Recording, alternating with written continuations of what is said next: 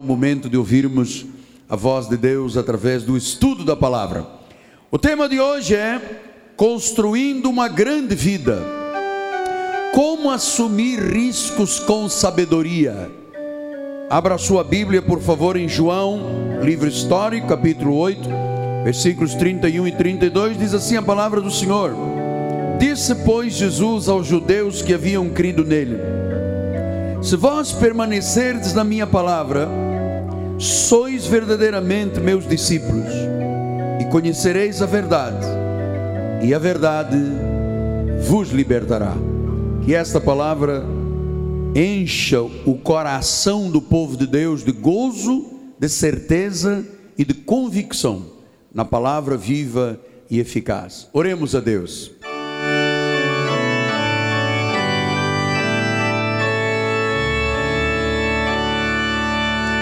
Ó Deus Todo-Poderoso, esta história deste ministério começou na cruz do Calvário. Tu pensaste, ó Deus, em cada um de nós, na hora em que estavas derramando tua vida, teu sangue precioso. Diz que houve contentamento, porque lá estava eu, lá estávamos nós, nos teus pensamentos na tua onipotência, onipresença, onisciência. Tu pensaste em cada um de nós e nesta peregrinação nos chamas de amigos, de ovelhas, de uma família, a família de Deus. E nesta hora, Senhor, nós precisamos ser alimentados.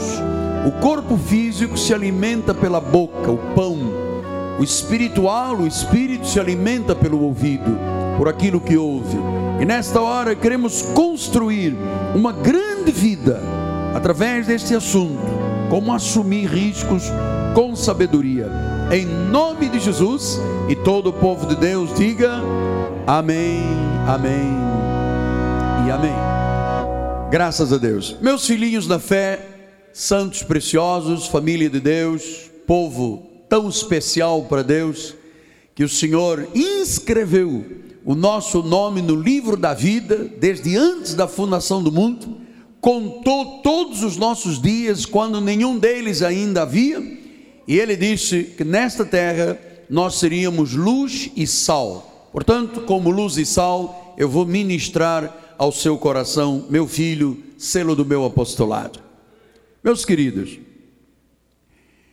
uma das propostas da Bíblia Sagrada é que Deus quer que os seus filhos vivam uma vida de liberdade em todas as áreas. Deus não nos chamou para vivermos como escravos da lei. Deus nos chamou para sermos livres. Paulo disse: Foi para a liberdade que Cristo vos libertou. Não vos submetais de novo a um jugo de escravidão. Então, Paulo está mostrando que uma vida cheia de sacrifícios, uma vida com abluções, com preços a pagar, cheia de fardos, de depressão, de medo quanto ao futuro, não é a vida bíblica, não é a vida que Deus preconizou para todos nós.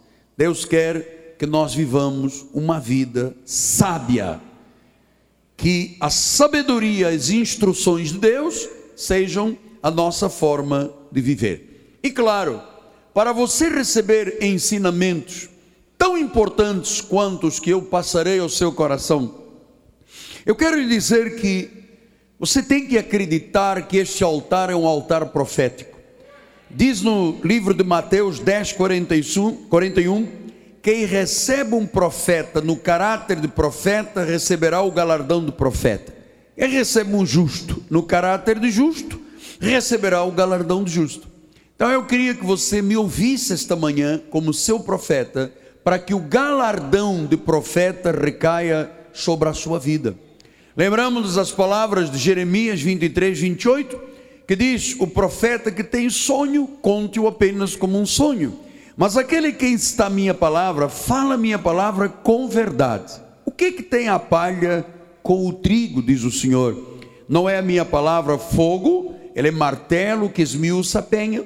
Então eu estou aqui esta manhã exatamente como um profeta de Deus, para estabelecer no teu coração alguns conceitos, instruções, sabedoria, que você vai poder se agarrar para, no meio das adversidades, no meio das lutas, no meio dos confrontos desta vida, você saiba viver com sabedoria. Foi por isso que Crônicas, o segundo livro de Crônicas, parte B, capítulo 20, versículo 20, diz: Credo nos seus profetas e prosperareis. Não, não estou aqui para contar um sonho que eu tive, estou aqui para lhe falar a verdade de uma palavra que é martelo, que esmiuça a pedra, uma, uma palavra que é trigo, que alimenta o nosso espírito. Portanto, uma vez que você entenda que a sua vida e o seu chamado não é para seguir a lei, é para viver a graça de Deus. Um dos aspectos que a graça faz é que ele elimina totalmente a culpa, as memórias feridas do passado, livra da opressão, do medo, do ressentimento, daquilo que lhe feriu, daquilo que lhe machucou. É uma vida transformada. Foi o próprio Senhor que disse isto. Conhecerás a verdade e a verdade vos libertará. Então, qual é o propósito desta liberdade que Deus tem para a nossa vida? Não é para fazermos da nossa vida o que nós quisermos fazer. Deus tem um plano e tem propósitos com a nossa vida. Então diz em 1 Samuel 14, 47 e 52, para onde quer que tu te voltares, tu serás vitorioso. E ele disse, eu vou agregar à tua vida homens fortes e valentes. Portanto, veja, quando você está debaixo de uma profecia, quando a sua vida segue as instruções do profeta, estas palavras que nós estamos lendo se tornam realidade na nossa vida. Portanto, meus irmãos, qual é o propósito de sermos livres em Cristo? Disse 1 de Pedro 4,10: Servi uns aos outros, cada um conforme o dom que recebeu, como bons dispenseiros da multiforme graça de Deus. Então, a primeira coisa do nosso chamado é que nós temos um chamado de servir uns aos outros. O apóstolo, o profeta da igreja serve com a palavra, com as orações, a igreja serve com a sua presença, com o envolvimento, com o investimento na obra do Senhor. Então, o nosso primeiro chamado da nossa vida é servir uns aos outros. Então, quando o profeta diz: Maldito do homem que acredita, que confia no homem, aquilo ali especificamente havia uma situação que Deus estava mostrando que se podia confiar em Deus, não nos homens. Mas na realidade, no novo pacto, nós temos que confiar uns nos outros. Você tem que confiar no pastor, o pastor tem que confiar na ovelha, porque nós temos um chamado: servir uns aos outros. E ele diz que neste serviço, Hebreus 12, 28, Diz que por isso, recebendo nós um reino na palavra, retenhamos a graça pela qual sirvamos a Deus de modo agradável, com reverência e santo temor. Então, note uma coisa: Deus não nos libertou do mundo da escravidão para depois virmos para a igreja e continuarmos com um pé no mundo e um pé na igreja. Deus nos chamou, nos libertou do mundo, perdoou os nossos pecados apagou e cancelou a dívida que constava contra nós, e agora ele diz: você tem um chamado, servirmos uns aos outros e servirmos a Deus. Portanto, é muito importante que você saiba que no seu chamado de um homem livre, por causa da graça de Deus, você tem que servir ao próximo e você tem que servir ao Deus que te libertou. Diga amém por isso. Então, servir a Deus e servir ao próximo é o nosso chamado. Eu não posso servir a Deus nem ao próximo. Agora vamos entrar no âmago da mensagem. Eu não posso servir a Deus reverentemente, de forma agradável e santo temor, se eu não estiver disposto a correr riscos. Não posso. Por que, que eu tenho que aprender a correr riscos? Porque é desta forma que o risco que você corre em Deus te força a confiar em Deus e não em ti, a depender dele e não de ti, a acreditar nele e não na tua carne, a aprender dele e não do mundo, a ter fé nele e não nas coisas que se veem, a depender mesmo dele. Portanto, uma das gratas e grandes experiências que eu tenho ao longo desses 36 anos de obra de Deus, 32 anos, vai fazer agora dia 7 de março de consagração, é que eu aprendi a depender mesmo de Deus. E olha que eu tenho passado e assumido riscos imensos, grandes, porque eu sei que Deus não falha. Deus não pode falhar, nem a sua palavra pode falhar. Então, é nos momentos mais difíceis que nós aprendemos a confiar e a acreditar no Senhor. Portanto, ninguém serve ao próximo e a Deus se não estiver pronto para assumir riscos. Riscos com sabedoria, riscos em cima daquilo que Deus diz. Isso se chama o que? A vida da fé. Portanto, às vezes o Senhor permite circunstâncias para que nós confiemos e acreditemos somente nele. Eu quero lhe mostrar que isto é uma realidade, porque o Senhor Jesus, no livro de Mateus, falou de uma parábola que nós amamos muito aqui nesta igreja. Todos nós falamos disto, a chamada parábola dos talentos. E a parábola dos talentos é uma prova inequívoca de que é preciso depender de Deus, confiar nele e correr riscos para se ver alguma coisa grande acontecer. Vamos ver isso na prática. Mateus 25, 14 a 21. Pois será como um homem ausentando-se do país, chamou os seus servos e lhes confiou os seus bens. A um deu cinco talentos, a outro dois, e a cada um segundo a sua própria capacidade. Peraí, a um deu cinco talentos, a outro dois, e ao outro um, a cada um segundo a sua própria capacidade. E então partiu. Lembre-se que esta figura aqui deste senhor é Deus. Que este que recebeu cinco pode ser você.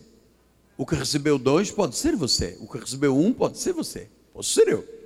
Então diz que o que recebera cinco talentos correu risco. Olha lá o que, é que ele fez. Ele correu imediatamente para negociar com eles e ganhou outros cinco. Do mesmo modo, o que recebera dois correu risco, foi ter com os banqueiros e ganhou mais dois.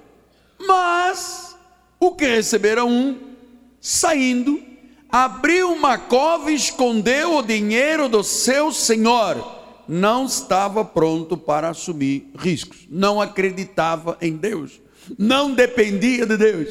E diz: depois de muito tempo, voltou o senhor daqueles servos, ajustou com eles, contas com eles. Então, aproximando-se do que recebera cinco talentos, entregou outros cinco, dizendo: Senhor, confiaste-me cinco, eis aqui outros cinco que eu ganhei. Disse-lhe o Senhor: Muito bem, servo bom e fiel, foste fiel no pouco, sobre o muito te colocarei, entra no gozo do teu Senhor. Aconteceu com o que recebeu dois talentos, a mesma coisa. Agora veja só o que diz do versículo 24 em diante, que é chocante. Quem não confia em Deus passa por tribulações e perde na vida. Então disse que chegando por fim o que receberam um talento, disse: Senhor, sabendo que és um homem severo, que ceifas onde não semeaste, ajuntas onde não espalhaste, receoso, escondi na terra o teu talento, eis aqui o que é teu. Então, onde está o problema da pessoa não assumir riscos com Deus? O medo, o receio. O medo paralisa a vida. Há pessoas aqui esta manhã, neste auditório gigante, que estão paralisados por causa do medo, porque foram dar ouvidos ao que o Jornal Nacional disse ontem, foram dar ouvidos ao que o jornal não sei que disse, a revista tal, aquele homem, aquele instrutor, e você sabe, ou você põe sua fé aqui dentro desta palavra, e então sabe que você pode correr o risco e correr, que sempre haverá bom êxito, ou então você vai viver como este terceiro homem, que receoso, escondeu na terra o talento. Meus amados, nós temos gente aqui talentosa nesta igreja, que escondeu o seu talento. Eu não canto porque eu tenho vergonha de cantar. Eu não vou distribuir um folheto porque as pessoas podem não aceitar. Eu não dou testemunho à minha família porque eu tenho um tio que não gosta. Meu amado, o teu talento, que pode ser um talento financeiro, um talento como advogado, um talento como médico, um talento como cantor, um talento como escritor, um talento como dona de casa, não importa. Esse talento tem que ser multiplicado. Você tem que acreditar correr riscos com sabedoria para ver o retorno de Deus. Meu amado, eu tenho essa experiência tremenda. Olha o que, que diz depois o versículo 26. Respondeu-lhe, porém, o Senhor: servo mau, negligente, sabias que ceifa onde não semeei, junto onde não espalhei? Cumpria, portanto, que entregasse o meu dinheiro aos banqueiros, e eu, ao voltar, receberia o juro do que é meu. Depois Deus disse: Olha, como você não assumiu riscos, como você não acreditou, como você não agarrou, não se agarrou à sabedoria, à inteligência de Deus, tirai-lhe o talento e dai o que tem dez. Depois diz: Porque todo o que tem se lhe dará e terá em abundância. Mas o que não tem, até o que tem lhe será tirado. E diz: E o serve inútil, uau, ainda chama de inútil, lançai-o fora nas trevas, ali haverá choro e ranger de dentes. Então, meu amado, Deus mostrou a esses três homens que ele queria que os três confiassem nele. Mas o terceiro foi mau, foi negligente. Deus te trouxe aqui esta manhã e te colocou diante dessa internet para que você acredite que Deus quer que você confie nele. E se ele dá alguma instrução na Bíblia, faça, cumpra, dê o passo, arrisque, porque é atrás dessa dependência de Deus que vem a glória do Senhor. Vem a glória do Senhor.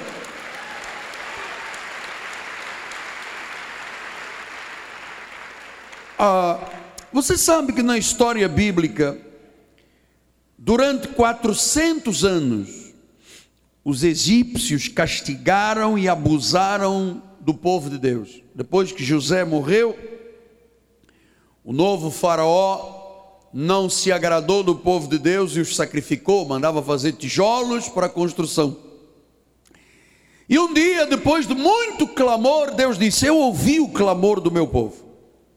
Chamou Moisés para libertar o povo, onde haveriam de sair 3 milhões de pessoas que se deparariam com circunstâncias adversas. Um mar vermelho pela frente, um exército no seu pé, inimigo, depois um rio, depois um deserto. A primeira coisa que Moisés disse: Senhor, eu não posso ir falar com o Faraó, porque eu tenho a língua pesada, eu sou gago. Você sabe, quando Deus disse, Moisés, vai falar com o Faraó. Você sabe, quando Deus envia, quando Deus diz, Ele já preparou circunstâncias, Ele já amarrou o coração do Faraó, Ele já endureceu, Ele já preparou as pragas, tudo o cenário estava pronto. E Moisés quis pular fora disse: Não, eu, eu falo com dificuldade, e eu não, não, não vou. E Deus disse: Vai sim, vai, porque eu vou colocar Arão do teu lado e ele vai falar por você. Você vai ser o Deus dele, mas a boca vai. Olha, como Deus é perfeito. Como Deus é perfeito. E então, no livro de Êxodo 14, 13, 14, diz assim: Moisés, porém, respondeu ao povo: Não temais, quietai-vos e vede o livramento do Senhor que hoje vos fará, porque os egípcios que hoje vedes, nunca mais os tornareis a ver. Então Moisés assumiu o risco de se encarar com Faraó, de colocar a posição de Deus e dizer: Olha, vocês vão ser livres e nunca mais você vai ver o Faraó nem os egípcios. Meu amado, Deus te trouxe aqui esta manhã, assim como o testemunho da irmã que veio falar comigo e disse: Apóstolo, quando eu cheguei a esta igreja, eu cheirava cocaína todo dia, eu bebia duas, meia garrafa de uísque, bebia, fumava, eu fazia o que acontecia, mas Deus Deus, quando começa a agir, você não pode ter medo de Deus, nem das propostas de Deus. Então, versículo 14, Deus disse: O Senhor pelejará por vós e vós vos calarei. O Senhor pelejará. O Senhor está no negócio. Meu amado, se isto não fosse verdade, eu já teria sido consumido há muito tempo. O mundo das trevas odeia esta igreja. Porque aqui não há mentira, aqui não há engano, aqui não há aldrabiça, aqui não há escritadores, aqui não há um pastor corrupto que vende e compra armas. Eu não ando com cocaína escondida no meu carro. Aqui é a verdade de Deus. Então, esta palavra prova que Deus diz: é Ele quem peleja por vós. Ele quem peleja por vós. Depois diz o versículo 15, Êxodo 14, 15: Disse o Senhor a Moisés: Por que clamas a mim? Agora é a hora mais de clamar. Diz aos filhos de Israel que marchem. E tu levanta o teu bordão, estenda a mão sobre o mar, divido, para que os filhos de Israel passem pelo meio do mar em seco. Eis que endurecerei o coração dos egípcios, para que vos sigam e entrem nele serei glorificado em Faraó e em todo o seu exército, nos seus carros, nos seus cavaleiranos. Os egípcios saberão que eu sou o Senhor quando for glorificado em Faraó, nos seus carros, nos seus cavaleiranos. Então o anjo de Deus, que ia adiante do exército, se retirou e passou para trás deles. Também a coluna de nuvem se retirou diante deles e se pôs atrás deles. E ia entre o campo dos egípcios e o campo de Israel. A nuvem era escuridade para aqueles que para este esclarecia a noite, de maneira que em toda a noite este e aquele não puderam aproximar-se. Então Moisés estendeu a mão sobre o mar, assumiu o risco de acreditar. Imagina um homem gago, um homem que foi criado no palácio do faraó, uma pessoa, sabe, quando Deus disse, você vai falar com o faraó, ele disse, não, porque eu conheço o faraó. Eu fui criado lá dentro do palácio, ele vai me matar. Moisés, fica frio. Eu estou nisto. Eu não vou arriscar a tua vida para você morrer. Eu já preparei tudo. Você sabe que Deus já preparou tudo na tua empresa. Nessa consulta médica que você vai, nessa causa da justiça, Deus já mudou o juiz, já pôs um outro, falou desembargador. Você sabe, Deus é um Deus perfeito em todo o seu agir, cara. Então diz que Moisés estendeu a mão sobre o mar e o Senhor, por um forte vento oriental, soprou. Toda aquela noite fez retirar do mar que se tornou em terra seca e as águas foram divididas. Os filhos de Israel entraram pelo meio do mar a seco e as águas lhe foram qual muro à direita e à esquerda. Você está imaginando isto? E depois do versículo 31, o Senhor disse: Os, E viu Israel o grande poder que o Senhor exercitara contra os egípcios. E o povo temeu ao Senhor e confiou no Senhor e em Moisés, seu servo. Deus abriu o mar, todos passaram. Uma fila indiana de 3 milhões de pessoas é como daqui para São Paulo, 400 quilômetros. Passou todo mundo quando os cavalianos, o exército egípcio entrou, Deus fechou o mar e os engoliu a todos. Então diz a palavra do Senhor: viu Israel o grande poder que o Senhor exercitara. Eu quero que você veja com os seus próprios olhos Deus poderoso agir na tua vida. Porque quando Deus age, Há uma classe de temor, porque Deus age em quem? Em quem depende dele, em quem obedece. Porque Moisés por Ó oh Deus, eu não acredito que eu vou botar um bordão na água e o pé na água e a água vai se abrir. Olha a vergonha que eu vou passar. Deus não deixa ninguém envergonhado, mano. Quem tem esperança nele não há confusão, não é confundido nem envergonhado. Diz que o povo temeu ao Senhor e confiou no Senhor, mas confiou também em Moisés. Portanto, eu queria abrir aqui um parênteses muito importante para lhe explicar uma coisa. quando o altar lança um desafio, quando eu encorajo as pessoas, eu não estou encorajando as pessoas porque eu tive um sonho de noite, eu comi um hambúrguer estragado e de madrugada passei mal, acordei e disse: Oi, eu vou dizer isto à igreja. Eu não tenho um pai de santo para me aconselhar e para dizer: põe agora, este, este mês é o mês da, do enxofre na igreja, depois é a corrente dos sete dias. Não, não, aqui o pai Beto não, não aconselha nesta igreja. Esta igreja recebe inspiração do Espírito Santo. E você tem que se habituar a crer numa só palavra.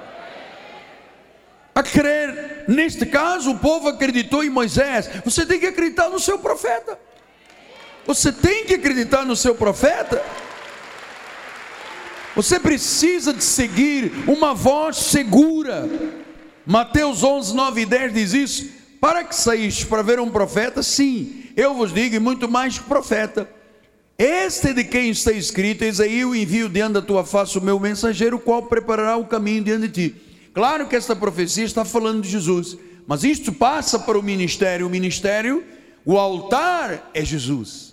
Aqui estou apenas abrindo a minha boca para lhe falar, eu sou instrumento de Deus, mas na realidade Deus está dando instruções sábias ao povo, porque eu sei que muitas pessoas amanhã terão que encarar um desafio. É uma prova, é um exame médico, é uma, uma prova para entrar numa faculdade, num emprego. E se você já for covardado para a tua decisão, você vai perder. Assuma o risco. Que risco Moisés assumiu? Mas o mais importante nisto é que Deus estava lá. E ele honrou. Honrou porque o povo acreditou no Senhor. Então, quanto mais seguro tu estás em Deus, mais preparado tu estás para enfrentar riscos, que são os chamados desafios da vida. Você sabe que tem nego que não tira carteira para dirigir carro, tem medo. Ah, porque eu tenho depressão, não sei o quê, não. ou achar que o mundo vai cair em cima de mim. Então, se você não tiver a ousadia de dizer assim, eu sei o valor que eu tenho, e eu vou assumir um risco, e eu vou ser patrão, eu vou fazer a minha empresa, eu vou criar o meu negócio, você nunca sairá da cepa torta. Eu me recordo quando, eu sempre conto isso, porque isso é a história da minha vida, da igreja, da história do nosso ministério. Eu me recordo que quando nós estamos lá no cinema Piedade, sabe, já não dava mais, um calor insuportável, não havia estacionamento, não havia dignidade, tinha uma farmácia, um bar na entrada, era uma loucura ali, ali foi o início, ali foi o Egito, sabe, que Deus abriu ali uma porta. E eu me recordo quando eu disse: Vamos comprar um terreno e vamos construir uma catedral. O que nego me cercou, dizendo: Não vai conseguir. Pastor, é melhor ficarmos aqui. Mas aqui é quente. Ah, mas no inferno é pior. Oh, o que tem de pessoa para jogar água gelada na tua cabeça, meu irmão? Mas aqui matam pessoas, ah, muito, muita briga ali do morro. Ah, mas Deus traz outro. Roubava os carros, o seguro paga. Até que o seguro diz: carro roubado na porta da igreja, não vou pagar mais. E eu disse: eu vou. E um dia eu passei, eu não passava aqui, eu não morava aqui, passando aqui na porta, vi uma placa, vendes. Chamanda corroba. Deus disse: Este é o terreno, não existe outro terreno, 10 mil metros quadrados aqui, não existe. Não tínhamos condições. Fui falar com o dono do terreno, ele disse: Não me lembro bem a quantia, era tanta moeda que nós já mudamos. Ele, uma hipótese, 8 milhões. Quanto é que o senhor tem? Eu disse: Nada.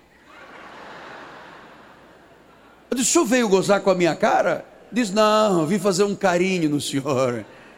Fazer um cafonézinho. O senhor não tem um cafezinho? Vamos beber um cafezinho? Vamos conversar. Bom papo, o senhor não escapa. Depois dividimos em 12 prestações. Aí a Universal foi por fora e disse: Nós pagamos à vista duas vezes o que esse homem quer. E ele disse: Não, não, não, eu gostei do português.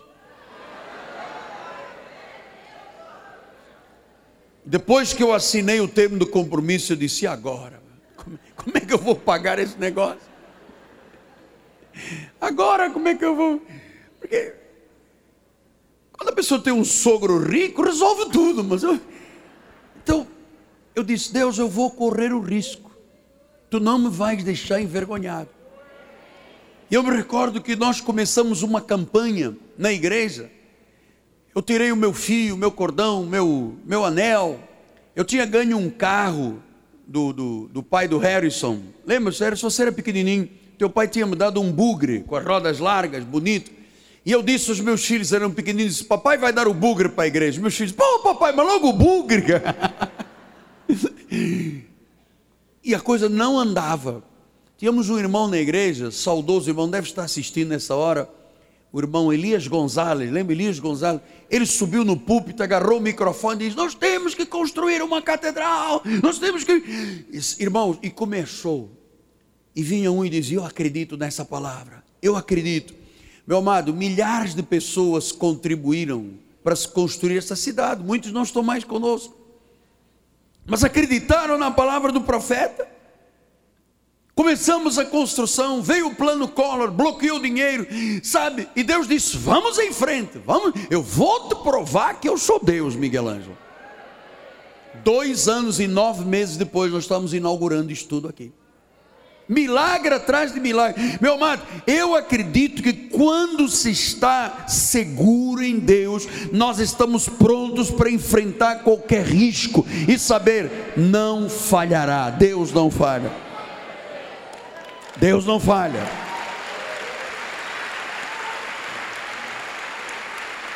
Isaías 65, 22 assim: Não edificarão para que outros habitem. Tu não vais construir a tua casa para outra pessoa habitar nela. Não vais plantar para que o teu vizinho coma. Olha, você vai ter longevidade você vai ser como uma árvore. Os, os eleitos, quem é eleito, diga amém, diga glória a Deus. Você vai desfrutar das obras das tuas próprias mãos. Desfrutar, ter prazer naquilo que Deus vai te dar. Não tenha medo de assumir riscos com o teu dízimo, com a tua oferta, com a tua semente. Tudo isso está friamente calculado. Depois diz o versículo 23: Não trabalharão de balde, não é para chegar à velhice está quebrado, não terão filhos para cheirar crack e cocaína, porque são posteridade, bendito do Senhor, e seus filhos estarão com eles na igreja. Diga glória a Deus, mas diga mais alto, por favor, diga que você acredita.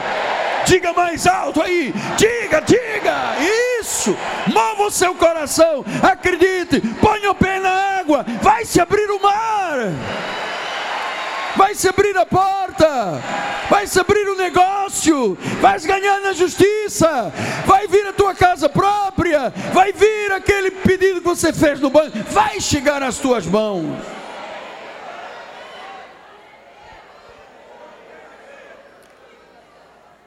Mas apóstolo, ai, lá vem o mas. Mas eu vivi 2010 em fracasso e o Senhor me chama aqui para dizer corra um risco com Deus? Eu vou lhe dizer uma coisa muito interessante. Um fracasso hoje pode se tornar uma escada para você chegar ao êxito. Recebe? Ligamos aqui na terra. Porque todos nós aqui já tivemos alguma história de fracassos, de erros, enfim. Mas há uma história de um fracasso que todo mundo gosta de ler, e eu vou lhe falar. Chama Pesca Maravilhosa, mas antes tinha sido um fracasso horroroso. Lucas 5, 1 a 11 diz assim: Aconteceu que ao apertá-lo a multidão para ouvir a palavra de Deus, estava ele junto ao lago de Genezaré. Eu li direito? Genezaré. É que depois de uma certa idade você tem que ler duas vezes. Versículo 2: E viu dois barcos junto à praia do lago, mas os pescadores, havendo desembarcado, lavavam as redes. Entrando ele num dos barcos, que era de Simão, pediu-lhe que se afastasse um pouco da praia e, assentando-se, ensinava do barco às multidões. Quando acabou de falar, disse a Simão: Faz o teu largo e lançai as vossas redes para pescar. Respondeu-lhe Simão: Mestre, mestre, ó mestre, meu Deus, havendo trabalhado a noite toda, nada apanhamos. Viu que é um fracasso? Ele entendia de isca, camarão vivo. Estava aquela no camarãozinho. Passou a noite toda lançando minhoca, camarão, nada. Senhor, nós fomos um fracasso. Foi um fracasso, não apanhamos nada. Talvez você tenha alguém aqui dentro desse apóstolo. Minha vida é um fracasso. Empresarialmente, ou na família, ou com dinheiro, com emoções. É um fracasso. Mas olha só como é que Deus transforma um fracasso quando a pessoa está pronta para assumir riscos em êxito. Mas sobre o que tu dizes, sobre a tua palavra, eu vou assumir o risco. Tu dizes, eu creio, está na Bíblia, eu creio. Sob a tua palavra, depois de uma noite de fracasso, depois de um 2010 de fracasso, depois de um mês de fracasso, não importa. Tu dizes, eu vou lançar a rede. Isto fazendo, é aqui que está o âmago da questão. É que Pedro podia ter dito: Senhor, olha, eu vou te contar uma história é assim. Tu podes entender muito de Bíblia, mas de mar e lua e peixe quem entende sou eu. Não adianta pescar nada, não deu, sabe, tem alguma coisa estranha. Mas olha, quando Deus diz uma coisa, cara, você tem que acreditar, pá. Eu não quero aqui crentes descrentes nesta igreja. Nego que acaba o culto e diz: Ah, tá bom, vou, vou seguir o que Ana Maria Braga diz. Vou passar debaixo da mesa depois de comer um feijãozinho. Meu amado, ou você acredita em Deus, ou você não é crente. E não pense que é salvo, que quem duvida da palavra não é salvo. Está nervosinho, apóstolo? Eu nervoso? Ah, tranquilo. Estou despertando o teu espírito, meu amado. Você já ouviu a geneira demais na notícia, no jornal e tudo, e há muita gente aqui balançada, não sabe o que há de fazer da vida, se acredita em Deus, se acredita na proposta do jornal, se... meu amado, fazendo conforme a palavra, isto fazendo, apanharam grande quantidade de peixes. E o negócio era tão grande que já se lhe rompia as redes. Versículo 7. Então fizeram sinais aos companheiros do outro barco para que fossem ajudá-los. E foram e encheram ambos os barcos a ponto de quase irem a pique. Você sabe, às vezes a nossa inteligência, a nossa capacidade não é suficiente, não são suficientes. Pedro pensou assim: eu vou correr o risco de um novo fracasso? Ou o que ele está dizendo é que é a verdade? Talvez hoje alguém aqui dentro assim, mas eu vou correr um risco de recomeçar o meu casamento, que foi um fracasso? Eu já tive um negócio que faliu, agora vou correr o risco. Meu amado, é, se você fizer tudo segundo a palavra, não há fracasso. Por quê, apóstolo? Porque Deus está interessado no nosso êxito. Deus não criou filhos para fracasso. Ele não tem um problema que não possa superar. Ele quer nos ver vitoriosos. Ele quer que sejamos os melhores.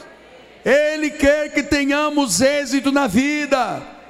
Ele quer que tenhamos crescimento. Não foi isso que disse em 1 de Crônicas 17, 8? Fiz grande o teu nome, como só os grandes têm na terra. Quem é que recebe isso para a sua vida? Não, glória a Deus. Fiz grande o teu nome. Pastor, agora descobri que o Senhor está inspirando vaidade aqui dentro da igreja. Você acha que eu vou fazer isso? Vaidosa? Eu estou te inspirando a acreditar em Deus. Ah, sim, apóstolo, como é que eu vou progredir? Eu não sou Jacques Leclerc. Jacques Leclerc é um derrotado, irmão.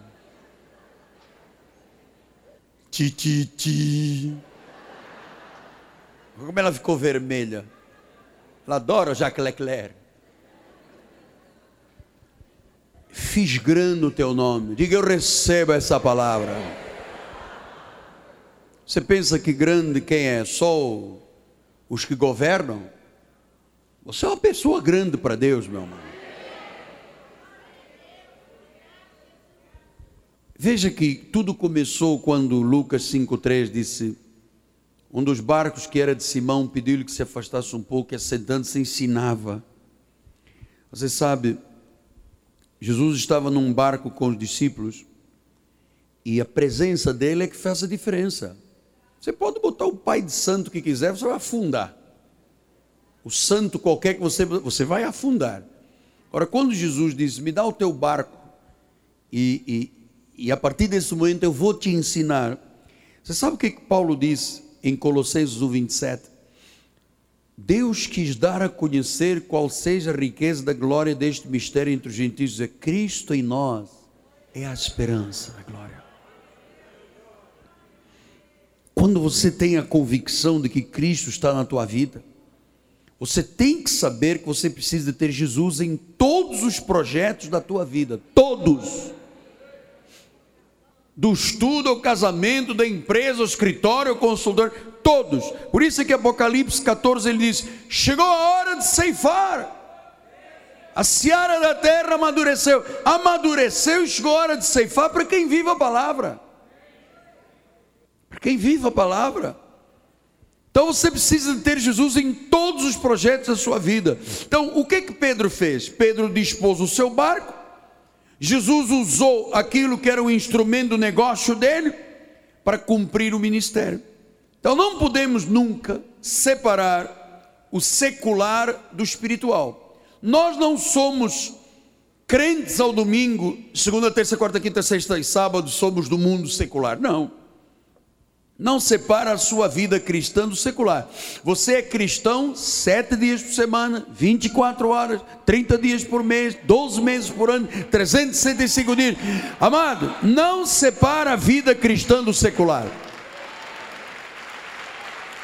Você pode ser um engenheiro cristão, um cristão engenheiro, um cristão advogado, um cristão médico, um cristão funcionário, um cristão militar, um cristão aposentado, mas você não pode separar estas duas coisas.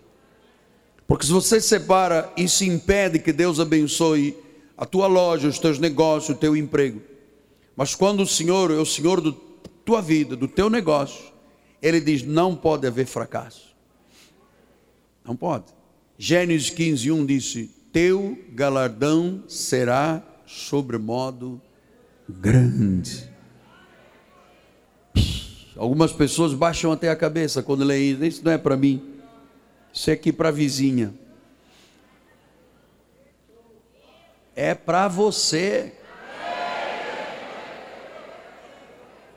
Então, pastor, o que que para ter grandes resultados, o que tenho que fazer? Mateus 6,33, olha lá. Buscai, pois, em primeiro lugar o seu reino, toda a sua justiça, e todas estas coisas te serão acrescentadas.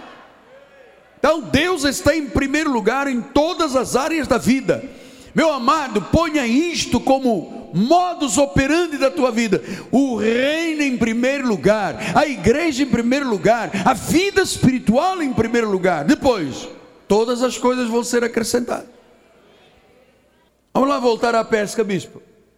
Lucas 5:4.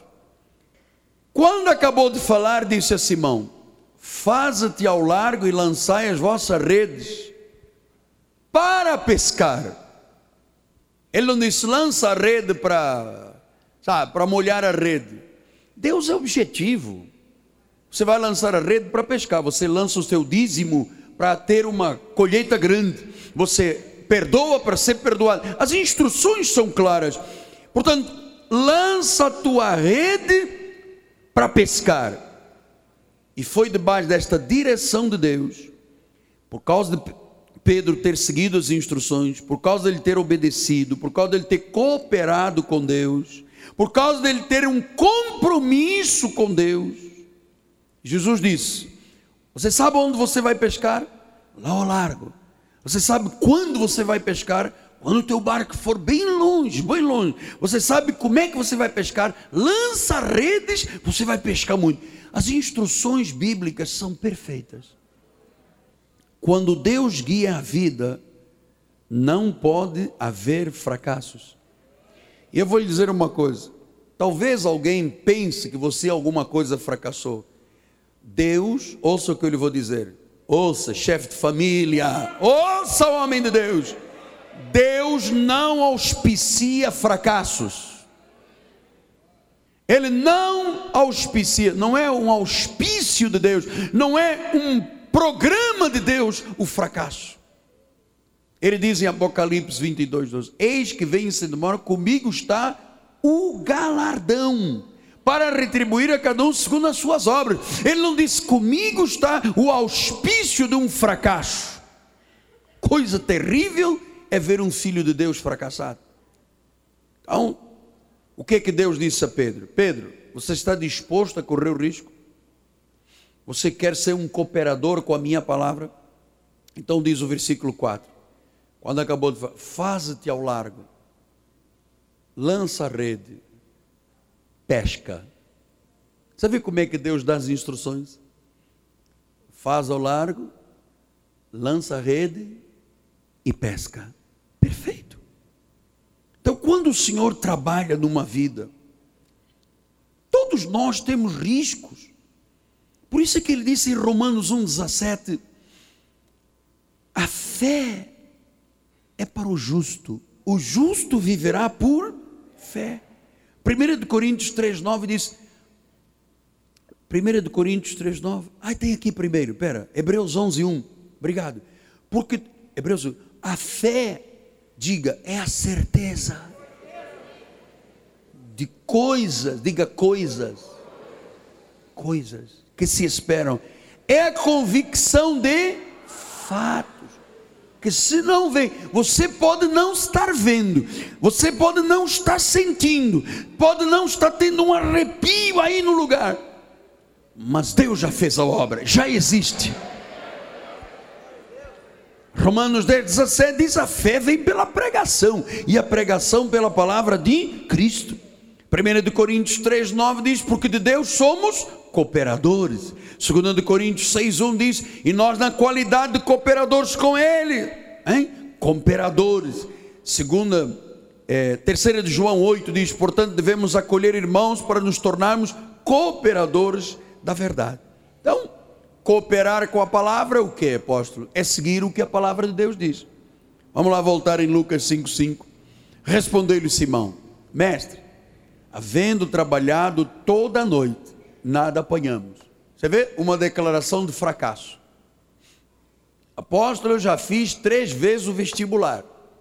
Não passei. Mas, agora vai ser sobre a palavra. Eu vou lançar a rede sobre a palavra. Então, o que que, o que, que Jesus queria? Que Pedro estivesse pronto a obedecer baseado na palavra, baseado na promessa. 2 de Coríntios 1,20 diz: Quantas são as promessas de Deus? Tantas tem nele o sim, como também por ele é o amém, para a glória de Deus por nosso intermédio. Eles creram que Deus proveria pesca, por isso é que Gênesis 22, 14 diz: Pouso, Abraão, nome aquele lugar, o Senhor proverá. Exerça até o dia de hoje, no monte do Senhor se proverá. Então Deus cumpre todas as promessas, Ele não pode falhar. Os resultados têm que ser sempre maravilhosos. Talvez você diga assim, tá bem, bonito, apóstolo. O senhor não conhece a minha vida, o senhor não sabe os problemas que eu estou vivendo, o senhor não sabe que eu passo por momentos difíceis, o senhor não sabe, talvez alguém diga, eu fui vencido pela droga, pelo álcool, eu vivo um fracasso financeiro, meu casamento desmoronou. Lucas 5, 6 diz: Isto fazendo, isto obedecendo a palavra isso acreditando. Amado, Deus vai nos abençoar com muito mais do que esperamos, amado. Isto fazendo, apanharam grande quantidade de peixe. Eles esperavam quatro cocorocas, um mulato velho e quatro sardinhas. E Deus disse: Pois é, eu vou te dar uma grande quantidade de peixe, de recursos, de saúde, de dinheiro, de sonhos realizados, de portas que se abrem. Pois quem não pescou nada uma noite inteira, qual era a expectativa? De nada. Mas ele disse: o senhor mandou, o senhor falou. Quero nem saber. Vamos lá outra vez, rapaziada. Bota as redes outra vez no barco. O chefe mandou. Talvez um deles tenha dito: pô, já perdemos a noite inteira, agora vamos para lá outra vez, estamos cansados. Ele disse: não, Deus mandou, Deus disse. Deus disse. Diz que fazendo isto, obedecendo, apanharam grande quantidade de peixes e rompia-se-lhe a rede. Ouça, Deus vai nos abençoar com muito mais do que nós estamos esperando. Para a nossa igreja aqui do Brasil, em todas as nossas igrejas, para a igreja de Portugal, para a igreja de, de Londres, para a igreja de uh, Alemanha, uh, Áustria, Angola, Moçambique, vai encher de peixe Versículo número 7 diz: Então fizeram sinais aos companheiros para que fossem ajudá-los. Foram e encheram os barcos, ambos, ao ponto de quase irem a pique. Olha que surpresa, hein? Deus não quer que você viva apenas uma vida abençoada teórica. Deus quer que você tenha uma vida ao ponto de ter abundância. Por isso é que ele disse em Provérbios 3: honra o Senhor com os teus bens e com as primícias de toda a tua renda. Olha aí o desafio. Mas apóstolo, eu estou com necessidades. Eu já fracassei, minha conta está no vermelho. Faz segundo a palavra. Faz segundo a palavra. Vai dar certo. Deus vai te abençoar muito mais do que você espera. Ele diz no versículo 10: E se encherão fartamente os teus celeiros, e transbordarão as tuas redes de peixe. Olha, você pode ter entrado aqui esta manhã com a sua rede vazia, mas Deus vai te dar muito mais do que você precisa. Você vai ter mais do que você precisa para você ser uma pessoa generosa. Ele diz isso em 2 Coríntios 9, 8. Deus pode fazer-vos abundar. Diga, eu recebo essa palavra. A fim de que, tendo sempre em tudo, diga, tendo sempre em tudo, ampla suficiência, superabundância em toda boa obra. Como está escrito, distribui, deu aos pobres, a sua justiça permanece para sempre. Ora, aquele que dá semente ao que semeia, pão para alimento, suprirá, aumentará, multiplicará os frutos da vossa justiça, enriquecendo-vos em tudo, para vocês serem generosos. E eu sinto a presença de Deus. Então vamos lá voltar a, a Lucas 5, 8.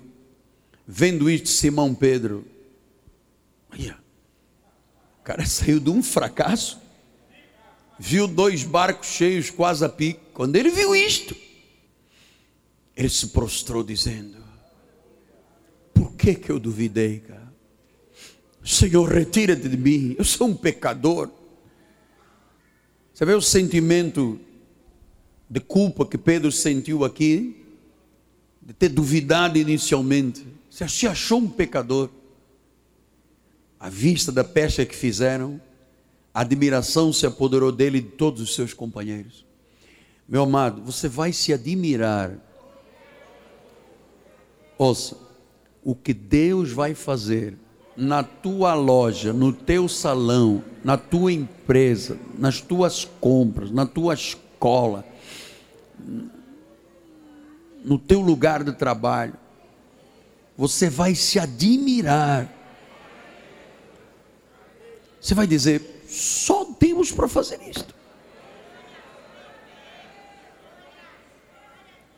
Admiração se apoderou dele e dos seus companheiros, bem como de Tiago, João, filho de Zebedeu, que eram seus sócios. Olha, vou abrir aqui um parênteses para dizer: se você tem sócios que não são de Jesus, cuidado. Sócio que não é de Jesus é problemático. Ali eram todos, a sociedade era de gente de Deus. Disse Jesus a Simão: Não temas, doravante serás um pescador de homens. E arrastando ele os barcos sobre a praia, deixaram tudo e seguiram. Então, meu amado, Pedro pensou assim: se Jesus pôde fazer um milagre, de nós termos tentado pescar a noite toda, não pescamos nada, voltamos lá e trouxemos barcos a pique, ele pode fazer tudo. Qualquer situação pode ser transformada, qualquer coisa ele pode fazer. Meu amado, Pedro começou a entender que em Cristo todas as necessidades serão supridas. Paulo disse isso em Filipenses 4,19: O meu Deus, segundo a sua riqueza em glória, há de suprir em Cristo Jesus cada uma das vossas necessidades. Cada uma. Senhor, nós já pescamos a noite toda, não deu nada. Pedro, mas agora sou eu que estou mandando. Eu sou Deus onipotente, eu sou soberano. Eu sou o Senhor dos Senhores, eu sou o Rei de Reis, eu sou a brilhante estrela da manhã, eu sou a rosa de Saron, eu sou o Jeová Jiré, eu sou o Deus que te cura, que te salva, que te liberta, eu sou o Deus que escreveu o teu nome no livro da vida, eu sou Jesus. Diante de mim todo joelho há de se dobrar, toda língua vai confessar que eu sou o único Deus. E o único Deus diz: vai lá ao e pesca.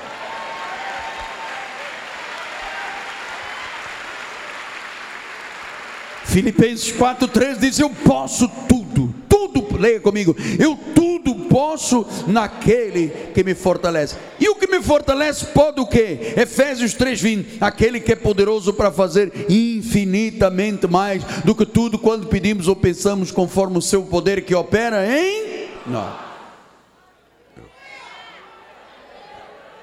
Bispo, você pode acreditar Jesus transforma fracassos em sucessos e êxitos. É só acreditar. Se você trabalhou 2010 e terminou o ano com redes vazias, se você chegou aqui esta manhã e o seu casamento está em derrota, se você não consegue ver luz dentro desse túnel escuro, e quizás alguém já perdeu a força para qualquer esforço mais. Talvez você esteja vendo apenas a vida de forma cínica. Mas ouça, através de fracassos aprendemos lições.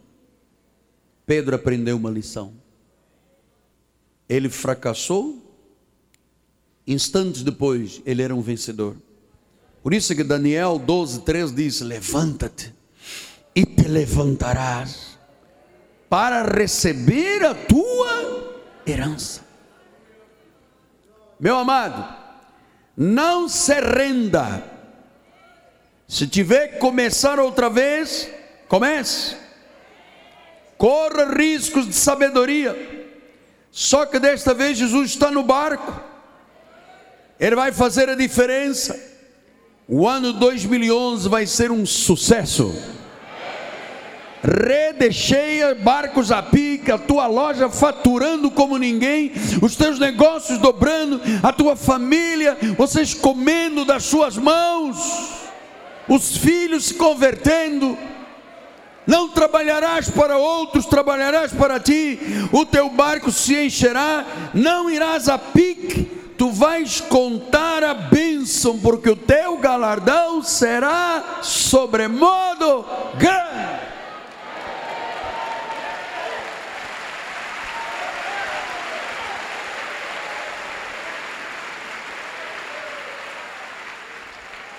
Eu quero saber, antes de terminar, tenho três minutos, eu queria saber quem é que acreditou nessa proposta de Deus. Sacamambandarabas.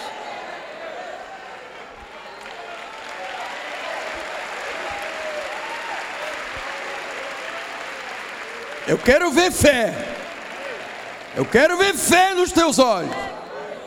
Não faça olho de Maria Mortiça para mim, faça olho de fé, olho grande.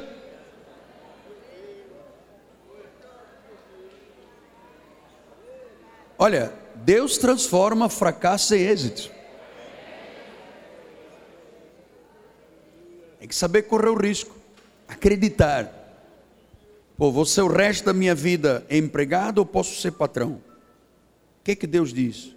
Tenho habilidade, tenho talentos, vou enterrá-los. Não. Eu vou praticar, eu sou aqui, eu mereço, eu sou filho de Deus. O meu pai não é um pai que me deixa vergonha, confundido, envergonhado.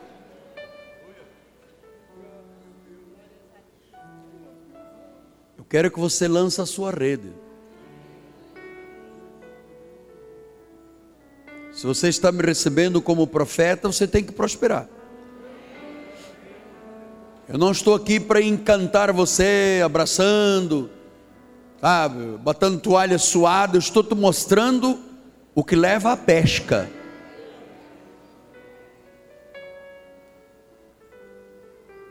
Eu quero saber quem está acreditando, amado.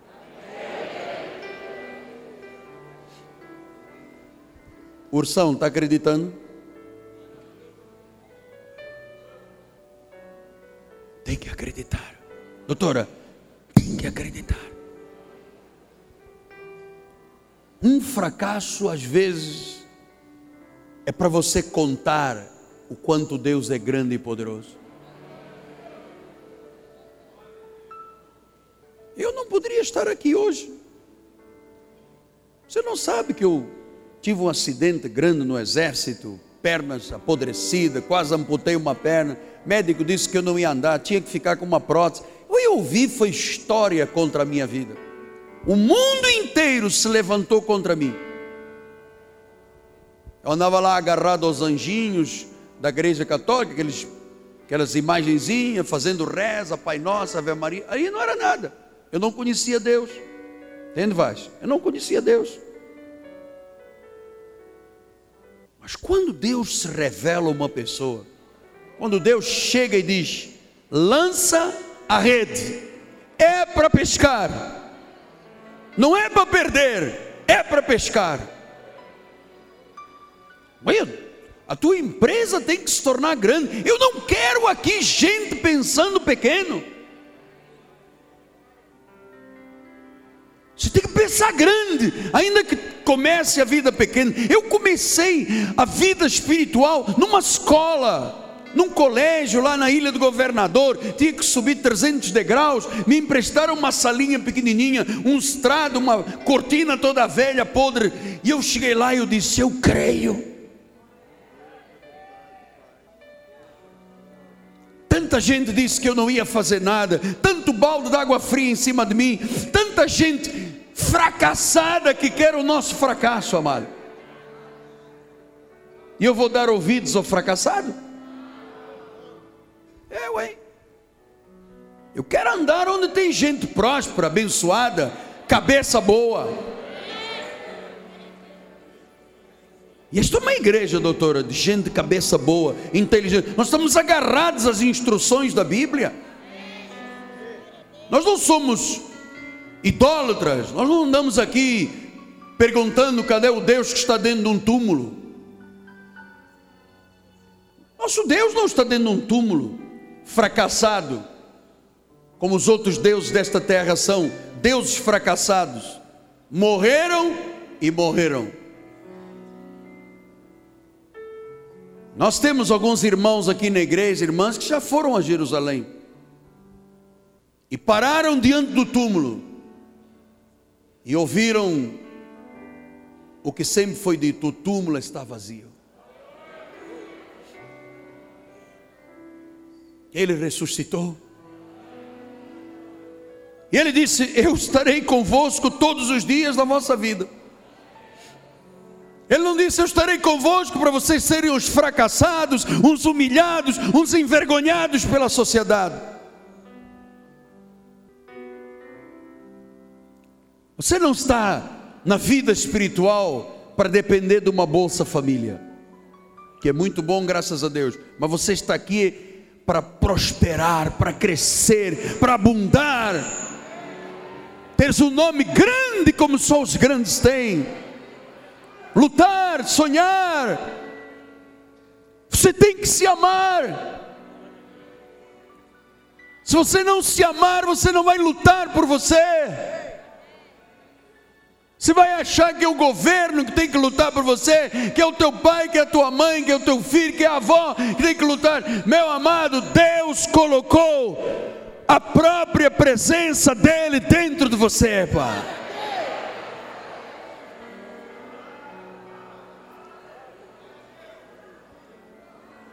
Não é para você dizer, eu não pesquei nada na minha vida e eu vou continuar a andar toda a vida de ônibus, morar mal, não posso comer bem, não posso vestir bem. Que raça de Deus você criou dentro do seu coração? Quem é o Deus que você serve? O profeta Isaías diz: A quem me comparais? Você me compara a um ídolo? Você me compara um pedaço de madeira com um rosto, um pedaço de gesso, de ouro, o que for? A quem você está me comparando? Disse o profeta Isaías. Ele é incomparável. Não há comparação com o nosso Deus. Não há comparação. Ele é Jesus. Ele é Rei. Ele é soberano. Ele é soberano. Ali nesta igreja, Deus está construindo grandes vidas, amado. Deus só trará para este ministério aquelas pessoas que dizem: Eu nasci para vencer.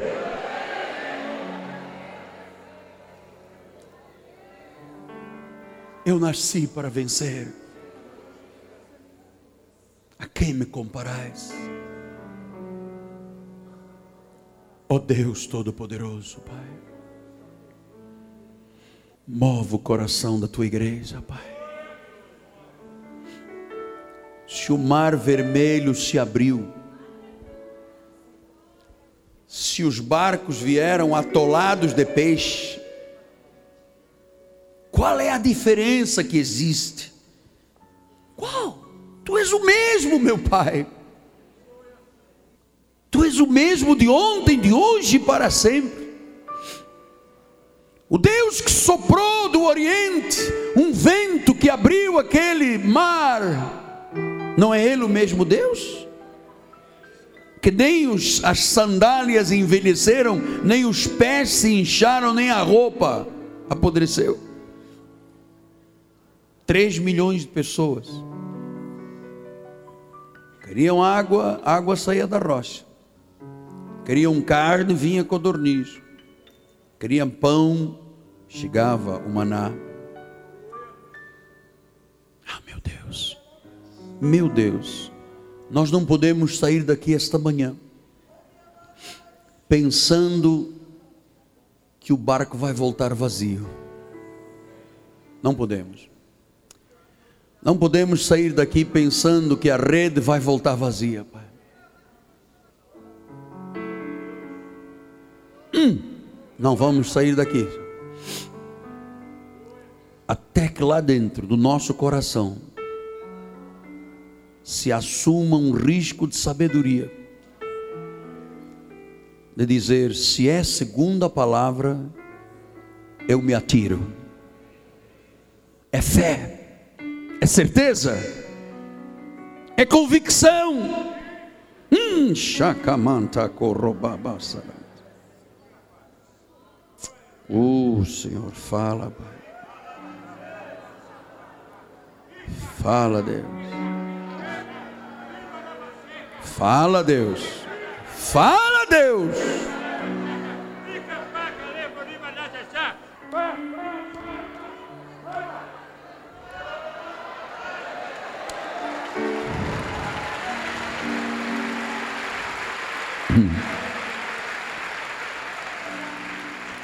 O Senhor disse através desse profeta: Eu coloquei diante de ti a minha voz profética.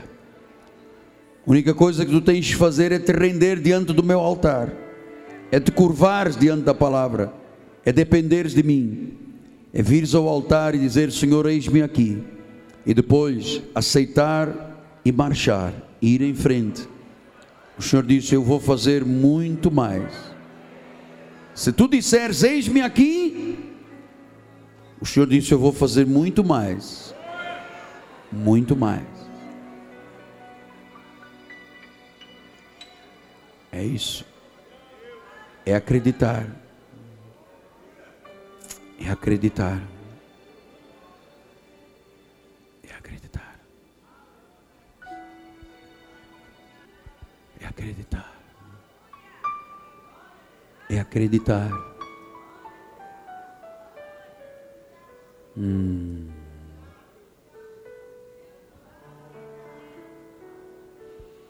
Olha, o Espírito de Deus está me dizendo que Ele está dando um tempo para que esta semente que caiu no teu coração comece a germinar, mano. O Senhor quer que germine aqui dentro mesmo.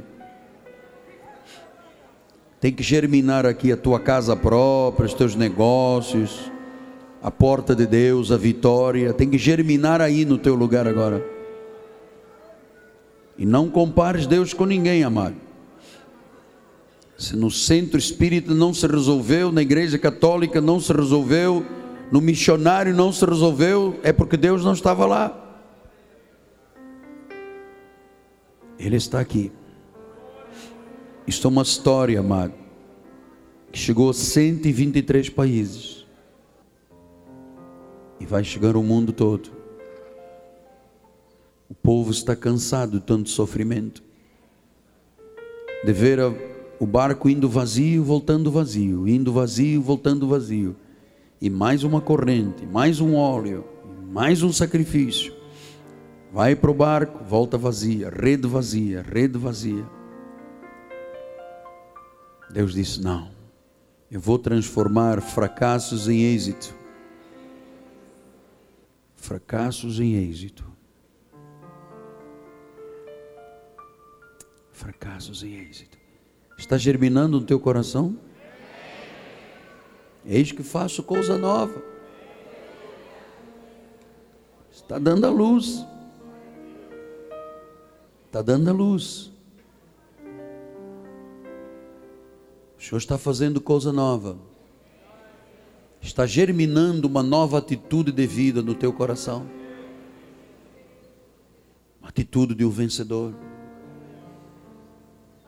Está nascendo no teu coração uma coisa nova na tua vida. Começa a ver isso, começa a estar germinando. Uns a 30, uns a 60, uns a 100 por um. Alguma coisa está germinando no teu coração. Fracassado não aqui dentro.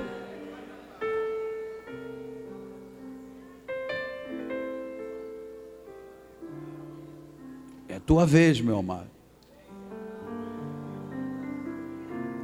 Admires das obras que Deus vai fazer contigo e através da tua vida. Todos se admirarão.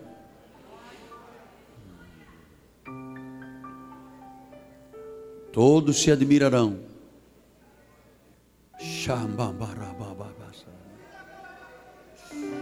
Um Está germinando.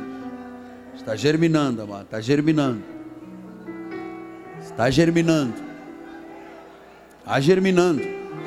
Solta aí a tua voz. Solta a tua língua aí, amado.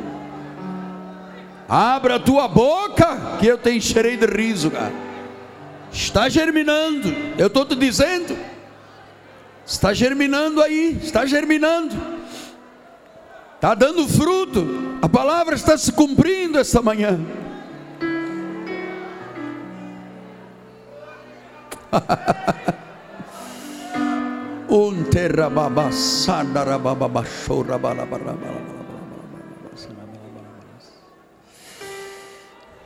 Senhor,